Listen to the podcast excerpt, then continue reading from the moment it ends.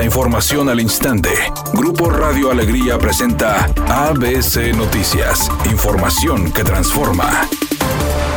El gobernador del estado, Samuel García, reiteró que no está autorizado el incremento de las tarifas y aseguró que el transporte público en el estado cuesta 12 pesos y ese será el precio que se mantendrá, agregando a través de sus redes sociales que el costo establecido por el Instituto de Movilidad no subirá a 15 pesos como lo han manejado empresarios transportistas. Por otra parte, en su publicación comentó que las rutas que continúen cobrando por encima de lo permitido serán sancionadas por las autoridades correspondientes de manera económica, incluso con el retiro de la concesión, en un proceso que aseguró ya fue solicitado a Hernán Villarreal, secretario de Movilidad. Además, enumeró tres puntos, el primero sobre el precio establecido, el segundo el tema de las sanciones económicas y otros castigos a los que pueden ser acreedores los empresarios del transporte. También pidió a los usuarios que denuncien cualquier cobro ilegal, pero que no se llegue al extremo de agredir a los conductores de los camiones, ya que los choferes son trabajadores como todos los ciudadanos y si continúan pidiendo el pago elevado es por instrucción de sus jefes y los dueños de las unidades en la primera entrega a la Cámara de Diputados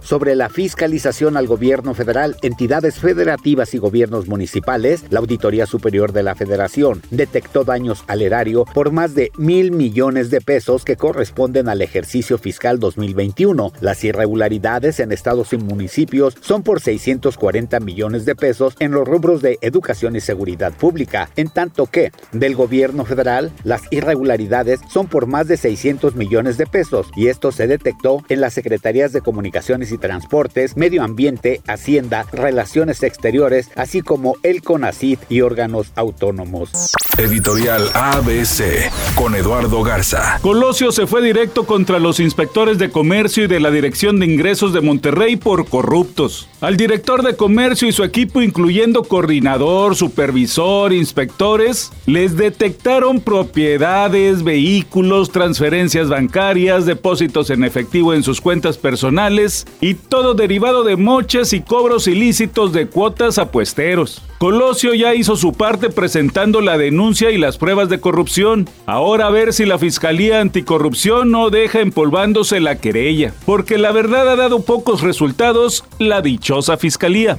ABC Deportes informa, Joao Rojas ya se encuentra en la ciudad de Monterrey. El día de hoy ha realizado exámenes físicos, exámenes médicos y todo apunta ya nada más para la firma. Dice que viene listo para poder jugar, que estaba entrenando con el equipo del Emelec, que no había tenido participación por cuidarse, pero que está dispuesto a ser tomado en cuenta y participar inmediatamente con el equipo de los Rayados.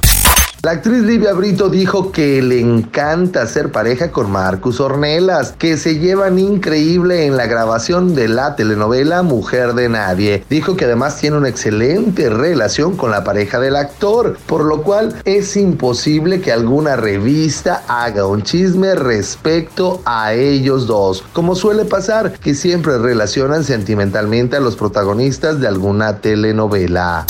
Es una tarde con cielo medio nublado y ambiente caluroso. Se espera una temperatura mínima que oscilará en los 28 grados. Para mañana viernes se pronostica un día con cielo medio nublado. Una temperatura máxima de 34 grados, una mínima de 22. La actual en el centro de Monterrey, 30 grados.